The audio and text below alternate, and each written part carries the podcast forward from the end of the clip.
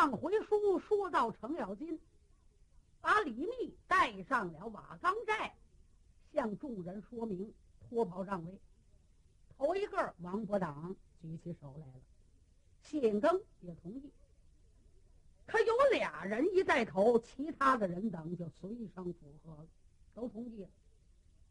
程咬金一回头，哎，我说徐茂公，你看怎么样？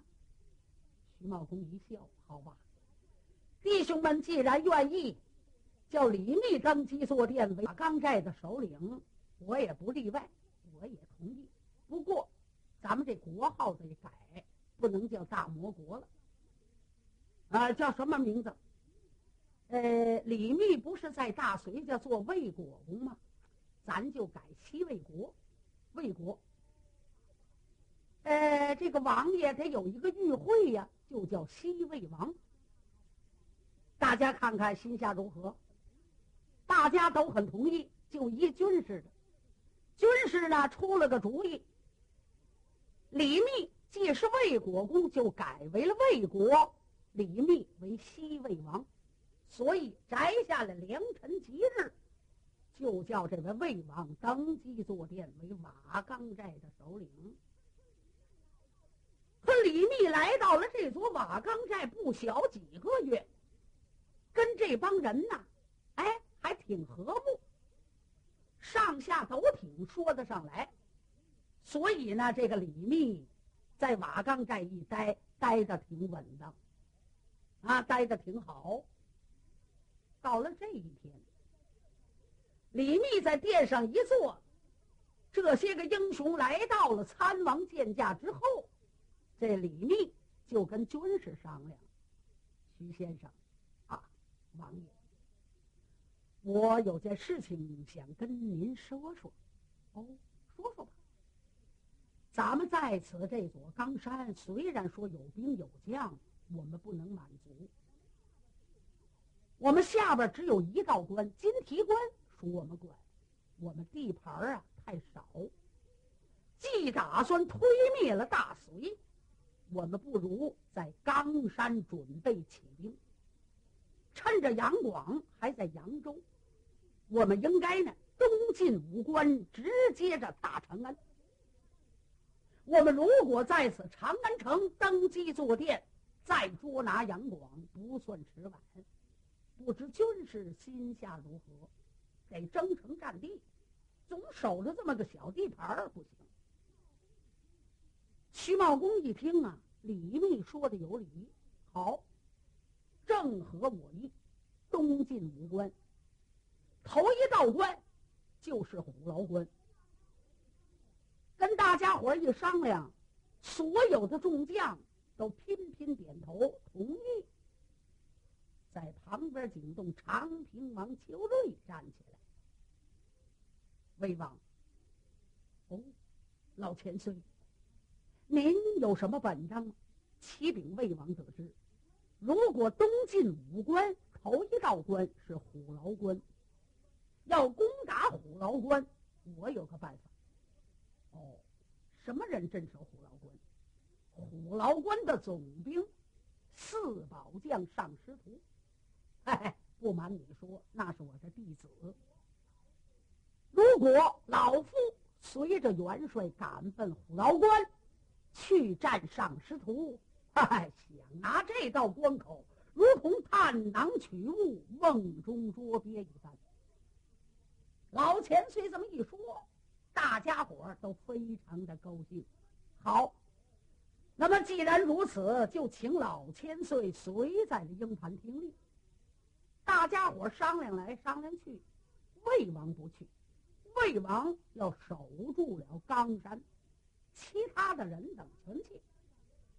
当然了，山上也得留人保驾，就留下了金钱豹柴让以及老将军裴仁吉，他们留在了冈山。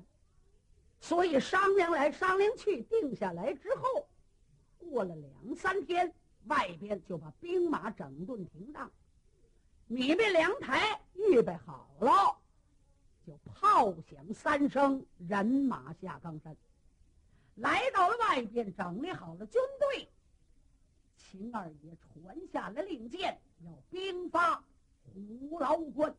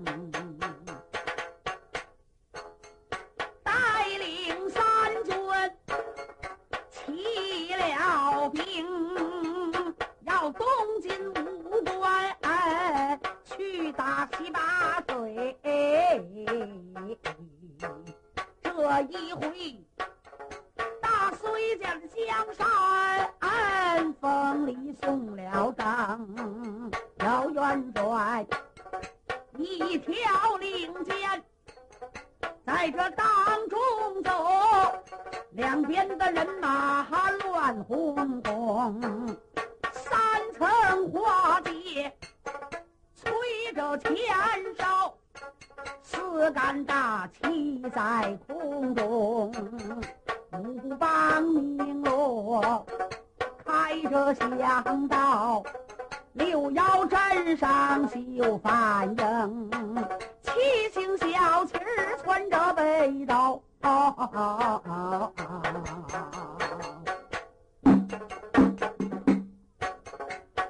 卦连环。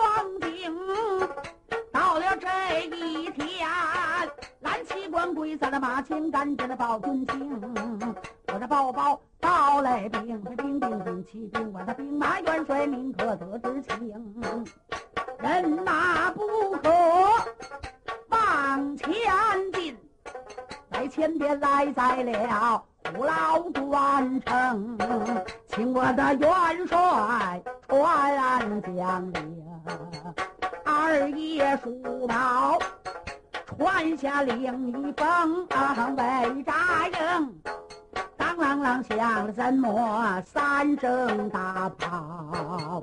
元帅下马，大掌声，正在大帐、啊、把名点、啊，猛听得在外边。脚步连声，单旗冠。单推大前一声的禀报，就元帅。急急忙忙传下令一封，外边有人来讨政，侵讨我的元帅，你可赶快的出营啊！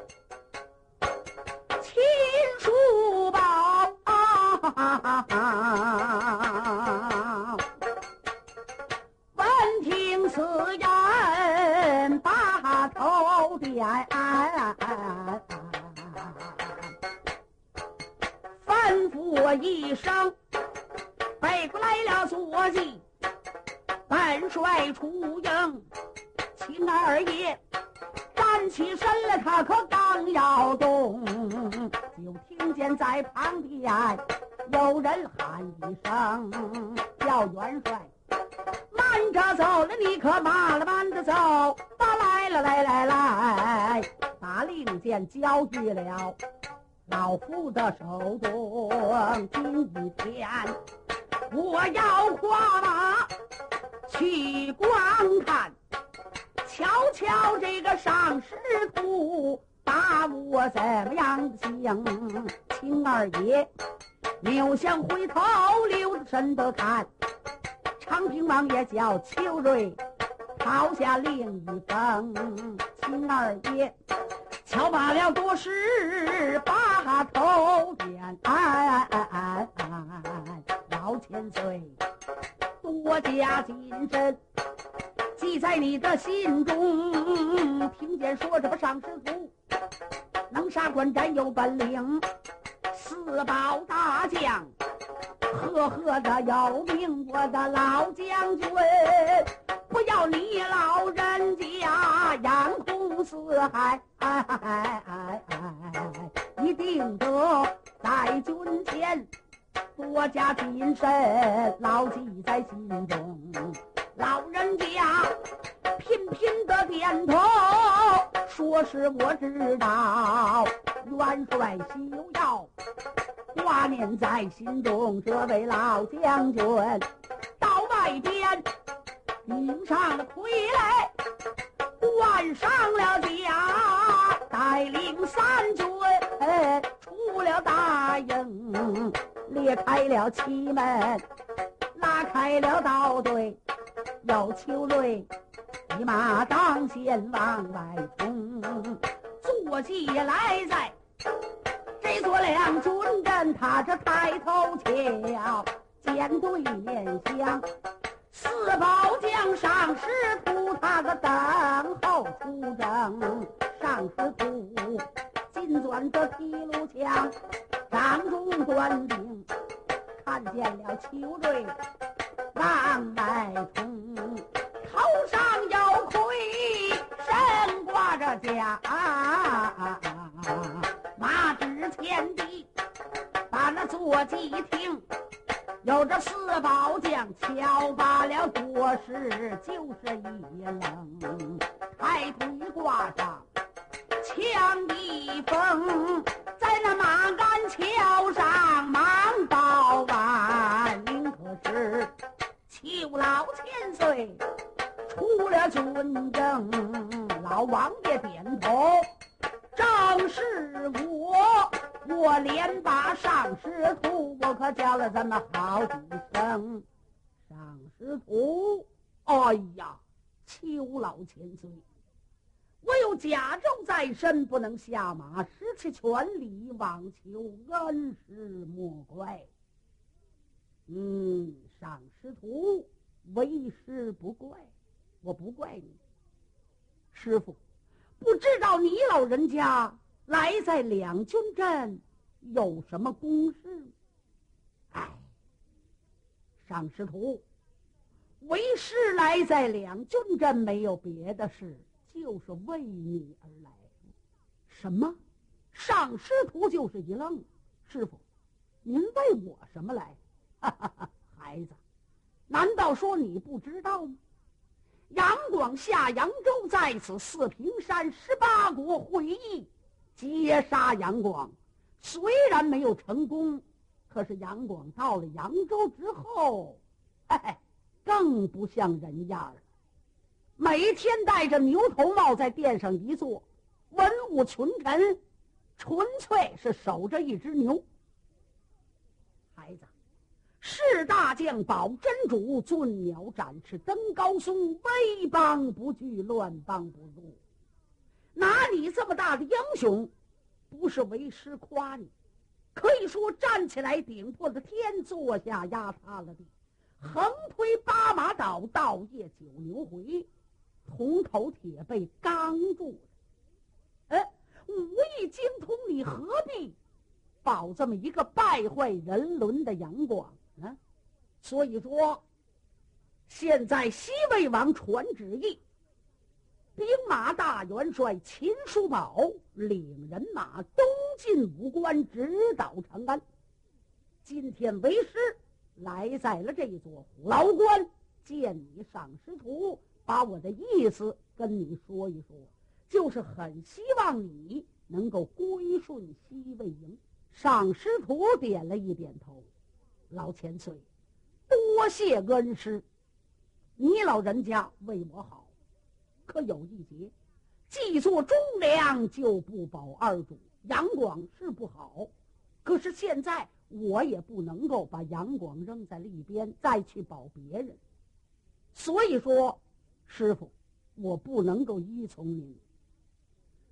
长平王听到这儿，把眉头一皱：“上师徒，难道说为师说话没有道理吗？”不。有道理，您说的一点也不错。不过我原来是大隋家的官儿，可是老主晏驾之后，杨广登基坐殿，国号还是大隋。我不是跟您说了吗？忠良不保二主啊！我要把这个杨广扔了去保西魏国，岂不是骂名千载？哎，上师徒。你这个话就说错了。既然是杨广败坏了人伦，奸佞细妹，镇凶屠嫂，弑父夺权，天下百姓没有一个不骂他的。那么，如果你要是保了西魏王，那能有什么过错呢？师傅，我不能依您，您就别说了。希望你老人家回转军营，禀明你国元帅，赶紧的与我分一胜败，论一高低。我不能听您的话。嗯，昌平王把眉头一皱：“上师徒，师徒如父子，难道说为师说话你真的不听吗？”呃。弟子难以从命。嗯，长平王点了点头。好吧，那么既然如此，咱爷儿俩就分个胜败，论个高低吧。嗯，那就动手吧。反正你也知道，你的武艺是我传授给你的，并且你为什么露脸扬名于天下四宝将？你这个盔甲枪马都是我给你的，你今天就用这杆金钻提炉枪把你的师傅置于死地。我告诉你，只要是西魏营有为师的三寸气在，上师徒，你想着不交过虎牢关，那比登天还难。你要跟魏营的众将交战，除非。没有我邱瑞这口气儿，老人家真急了。为什么？一切一切都为上师徒好，可上师徒呢？哎，有点不识时务，把金钻提炉枪就端起来。师傅，您真叫我为难呀！弟子这可就没办法。咱们是两国交兵，各保其主。您为您的主，我为我的主，那就没有办法。来吧，请您近前上招，动手吧。呵，秋瑞这么一看，好啊，上师徒，我的金石良言相劝于你，你真的不听，那么好，我只好今天动手。我认可治死你这个娃娃，我也不叫你死守虎牢关。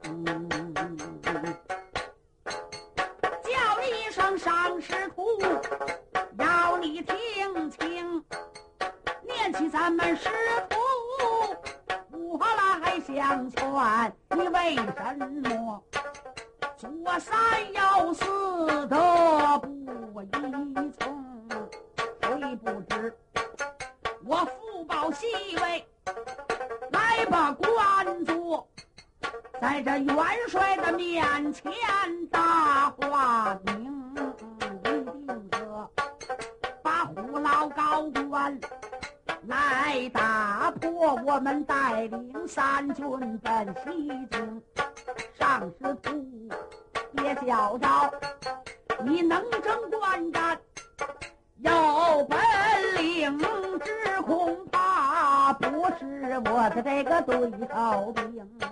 来来来，请你上前，快着帮着动手。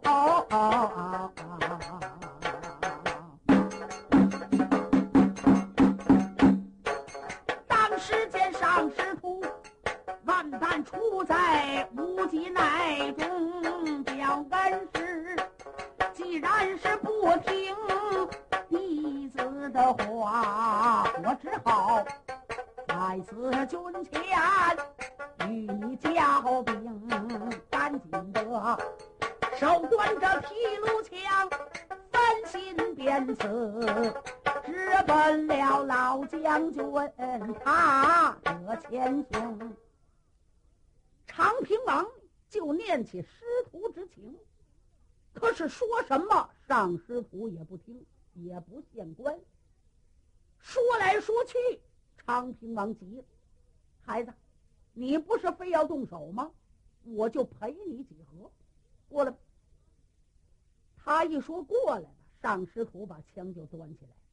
师傅，还是请您上招。哈哈哈哈哈！娃娃，我要先跟你动手，你这个功夫是师傅教出来的，归为我呀欺压你，你先动手。师傅，我要先动手，以小反上。嗨，上师徒，你还懂这个以小反上？你要明白以小反上的话，你就得听从师傅之言。你要不听，咱们把师徒扔在了一边。你讲话了，各保其主，那你就近前上招吧，动手吧。上师徒这么一琢磨，唉，怎么着也是师徒如父子，他非要打虎牢关，我要是不让，这老头也不回去。这个，我就跟他动手。一动手呢，老头知道也上了几岁的年纪，人老不讲筋骨为能，到最后不是我的对手，他就走了。他一收兵回去，换别人，嘿嘿，上师徒可就没有顾虑了。那敢说四宝将就挡住了西魏营，没有是我的对手的。上师徒这样打算好了，把枪一端。师傅，您真的不走吗？嗯，我不走。那我可就不对了。哎，各保其主，有什么不对的？好，师傅，我动手了。上师徒一端金钻提炉枪。为什么上师徒称为四宝将？他带的是夜明盔。夜明盔，他那上边有一颗宝珠，这颗宝珠要跟着太阳的光要对了光，歘啦就反射出去；要跟敌人这两只眼睛对上光，那现在说话呀，得有十分钟才能看见人了。哎，就得这么半天。他身上穿的呢是唐尼凯，刀枪不入，坐下跨骑宝马虎雷豹，手端金钻提炉枪。这金钻提炉枪的好处，比方说打打仗又渴又累，啪把枪往地下一扎，可以勾上地泉的水，能够在枪钻这边往里嘬水。哎，就是这样好处，所以称为四宝将。可是今天见了长平王邱瑞，他就把金钻提炉枪这么一端，长平王，老师，我可不对你了。哎，你就扎吧。上师徒心里话：我一扎你，你一躲，得，咱们爷儿俩呀，这就算动了手了。我也不是真心扎你。可上师徒呢，就拿定了主意，他完全想错了。他认为拿枪一扎，老头往旁边一躲，枪一扎空了。这回呢，上师徒再好好的劝秋瑞，秋瑞呢，再一看上师徒，呵，真动手了，得了，我也不跟你打了，我收兵走吧。这不就完了吗？哈哈，上师徒他可想错了。可秋瑞呢也想了，你能真扎我吗？我是你师傅，也就是哎，点到而止。就看这个上师徒。啪！一催坐骑，金转提炉枪往前一扎，啊！扑哧的一声，哎呦！不知道长平王性命如何。